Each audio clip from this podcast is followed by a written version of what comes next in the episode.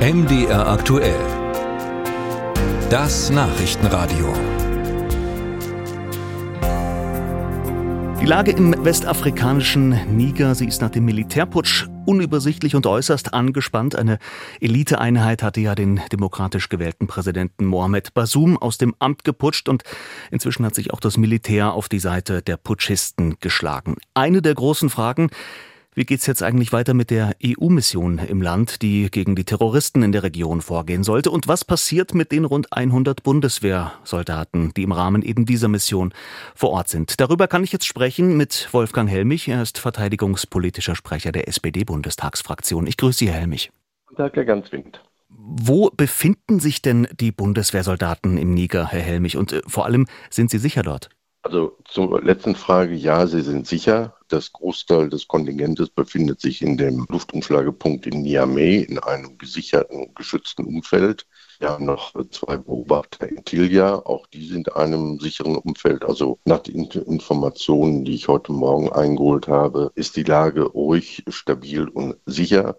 Deshalb äh, besteht im Moment für die Soldatinnen und Soldaten der Bundeswehr da keine akute Bedrohung oder Gefahr. Auch die Hinweise aus Niamey, äh, die Lage auf den Straßen ist ruhig, die Läden sind geöffnet. Also entstand so der Eindruck, dass man in der Öffentlichkeit von einem Putsch auf den Straßen Niameys nichts bemerkt. Hm. Aber äh, vor diesem Putsch im Niger, da hatten wir ja auch schon eine ähnliche Situation im Nachbarland Mali.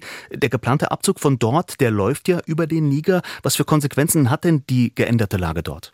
Der äh, Flughafen in Niamey ist bis Ende nächster Woche geschlossen. Das bringt eine gewisse Verzögerung in den eigenen Abzugsplänen, weil wir sehr viel Zeit da ja auch nicht haben.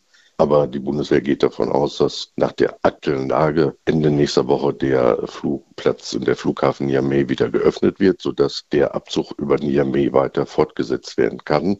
Klar ist, und das ist sicher, dass wir alles sicherheitsrelevantes Material aus Mali auch über Niamey abziehen können. Und zum Thema Luftbetankung wird nach Alternativen äh, in der Region gesucht, um die Betankung von anderen Flughäfen in Nachbarländern aus machen zu können. Also es sieht alles danach aus, dass wir dann, wenn diese Bedingungen erfüllt sind und eingehalten sind, auch mit dem Abzug und der Rückführung des Materials aus Mali wie geplant fortfahren können. Und sicher gibt es natürlich auch für alle Eventualitäten auch Alternativpläne, aber man kann nun keine Situation ausschließen.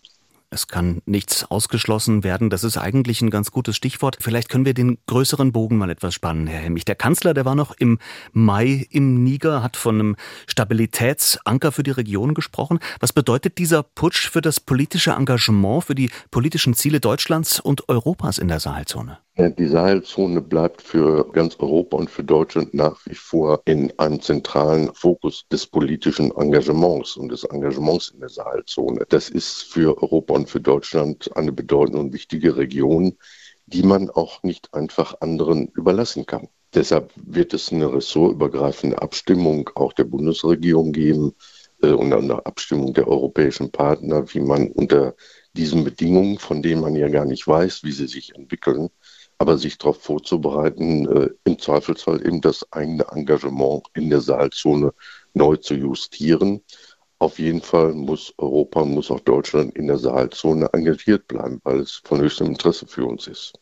In dem Kommuniqué, um es mal dazu zu sagen, des Armeechefs, als er sich an die Seite der Putschisten gestellt hat, wird deutlich darauf hingewiesen, dass sie sich auch in Niger selber auf die dschihadistische Bedrohung in Niger aus dem Norden konzentrieren wollen, im Interesse des Schutzes der eigenen Bevölkerung. Und ich glaube, das ist ein Ansatzpunkt, der auch eint, weil das ist auch unser Interesse, keinen neuen Hub dschihadistischer Aggressionen und Gefahren, die dann auch für Europa bedeutend sind, entstehen zu lassen. Niger wird weiter bedeutend bleiben in der Region. Und ich glaube, das wird auch ein Ausgangspunkt für europäische und auch für deutsche Überlegungen sein müssen. Aber wie kann das dieser Ausgangspunkt sein und welchen Ansatzpunkt für ein Engagement in der Region gibt es überhaupt noch, wenn ein Staat nach dem nächsten fällt? Man wird mit all diesen Staaten ja sowieso in Kontakt bleiben müssen.